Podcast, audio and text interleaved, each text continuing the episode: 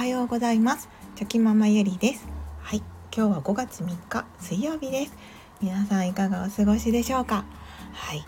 もうゴールデンウィーク真っ只中ですね。皆さんは どんな感じであの休みを過ごされているのでしょうか？はいとってもいいゴールデンウィークあの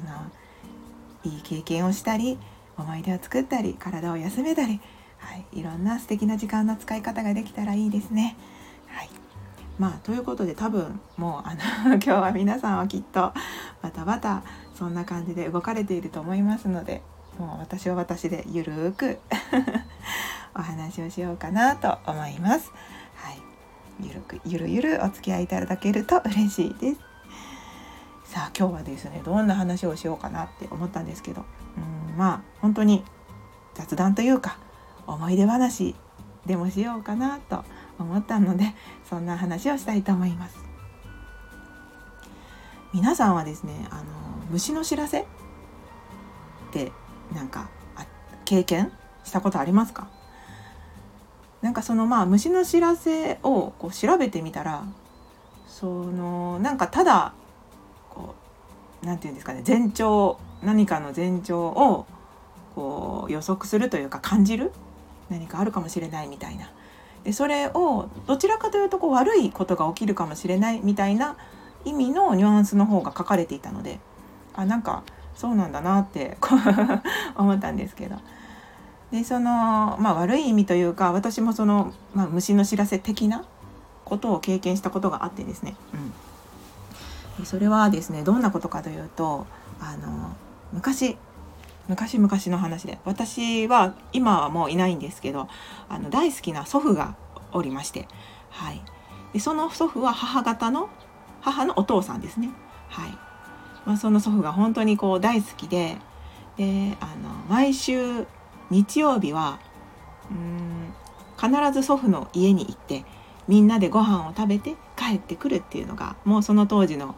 まあ、日課日課というか習慣ででした。でした。はい。で、まあ、その当時って言ったら私がいくつぐらいなのかというとあの小学校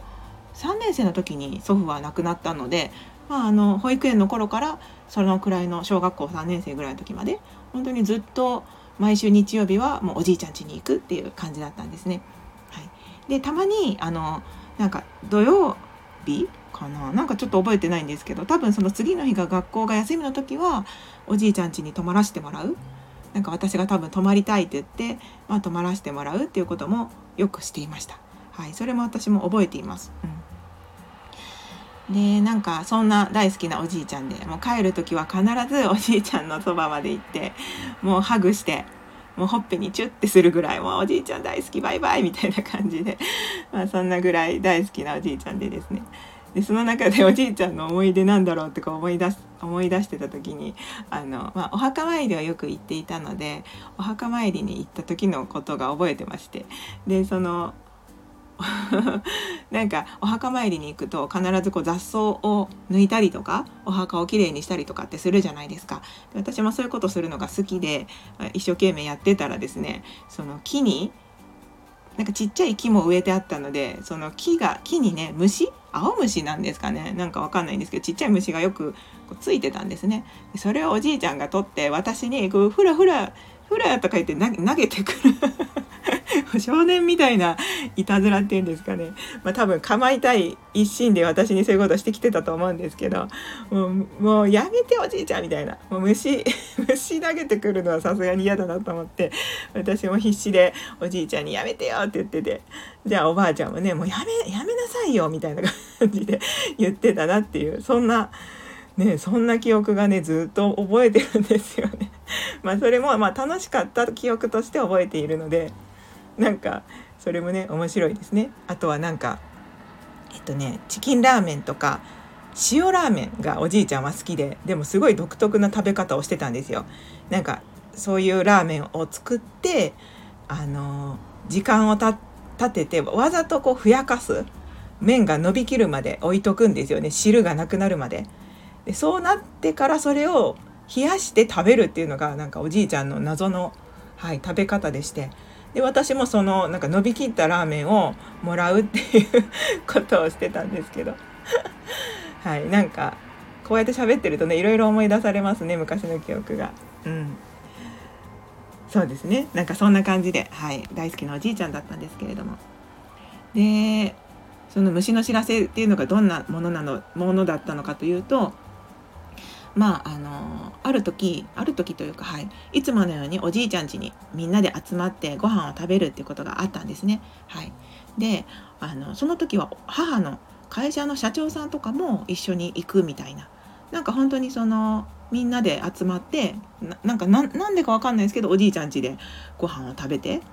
賑やかに盛り上がるみたいな感じで、まあ、そういうことをしてたんですね。で私もいつも通りねおじいちゃん家で過ごして楽しく、はい、じゃあもういよいよ帰る時間になってじゃあ帰ろうかってことになったんですけどなんかその時は多分先週その1週間前ぐらいにもおじいちゃん家に泊まっていたのでなんかその泊まるペースとしては早いというかいつもはそんなこと言わないのに先週も泊まったばっかりだったので。でもいつもは言わないのになんか私がその時母に「おじいちゃん家に泊まりたい」ってなんか結構言って聞かなかったみたいなんですね。絶対泊まりたいみたいな。私はあんまり覚えてないんですけど。でその時私がおじいちゃん家にじゃあもう、まあ、次の日も多分学校が休みだったんですかね。もうしょうがないから、もうじゃあ泊まりなっていう形で私だけ一人残る形になったんです。で父とかその社長さんとかあ弟とか全員は帰るっていう形でですね最後その見送りますよねおじいちゃんおばあちゃん私とかであのその来て来ていた人たちみんなを見送る時にですねあのその社長さんの車がバッテリーが上がってたんですよね。でもなんか電気のつけっぱなしとかそういうわけではなくてなんか、うん、バッテリーが上がって突然こう動かなくなっちゃったみたいな。でもその車も1週間前に車検に出したばっかりとかそんな感じだったと思うんですね。なのでこうなんでなんだろうねっていう感じで。まあでもそのそんなこと言っててもしょうがないのでとりあえずおじいちゃんの車を出してきて多分そのバッテリーのあの線をつないであの車がかかるエンジンがかかるようになって帰っていったんですけど、うん、ですごくみんなが不思議だな不思議だなってこの前検査してもらったばっかりなのに車もそんな絶好調だったのにねなんでだろうねって言いながら帰っていったんですけど。でそのままその日の夜は私とおじいちゃんとおばあちゃんで、はい、あの寝るっていう形で私も泊まっていたので、はい、なったんですけど、まあ、その日の夜におじいちゃんが、まあ、天国にこう行ってしまったというか、はい、そういったことがありまして。朝になってもおばあちゃんがですね「おじいさんおじいさん」って起こしている目で私が私も目が覚めたんですね。それもしっかり覚えてるんですけど。じゃあもうその時にはもうおじいちゃんは、うん、もう起きない状態だったっていう感じだったんですよね。でなんか今思うとあなんかおじいちゃんが最後の最後まで私と一緒にこういたかったのかなって私うん。で私もそれを感じ取ってあの痛いおじいちゃん家に泊まりたいって言ったのかなと思ってですね。なんかその体験がすっごく私は不思議な体験としてずっと心に残っていてですね、うん。まあ、これを虫の知らせというのか何何というのか分かり分からないんですけど結構その普段だったらそうならないのになっていうなんか偶然がいろいろ重なって私がその泊まりたいって言ったりとか社長さんの車があの止まったりとかバッテリーが上がって止まったりとかいろんなことが重なっておじいちゃん家に泊まってその日におじいちゃんがっていうことになったのでなんかすごく不思議な体験として今でも、はい、たまに思い出しています。はいまあ、それぐらい本当におじいちゃんのことが、まあ、大好きだったので、はい、今でもど、ね、心の中でおじいちゃんありがとうとか思いながらですね、まあ、過ごすことも多いんですけど、はい、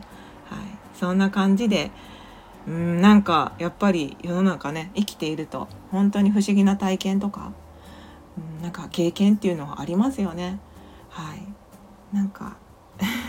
そんな不思議な不思議な、まあ、これもねたまたまたまたま偶然が重なっただけかもしれないんですけれどもなんか私の中では、はい、おじいちゃん私と一緒にいたかったって思ってくれたのかなって最後まで一緒にいたいって思ってくれたのかなって私はそう解釈するようにしています。はいそんな不思議なお話でした。はいまあ、ゴールデンウィークなので、まあ、そんな昔の思い出話をさせていただきました。最後までお付き合いいただき本当にありがとうございました。はい、それでは今日もね本当に素敵な一日になりますよう私も祈っております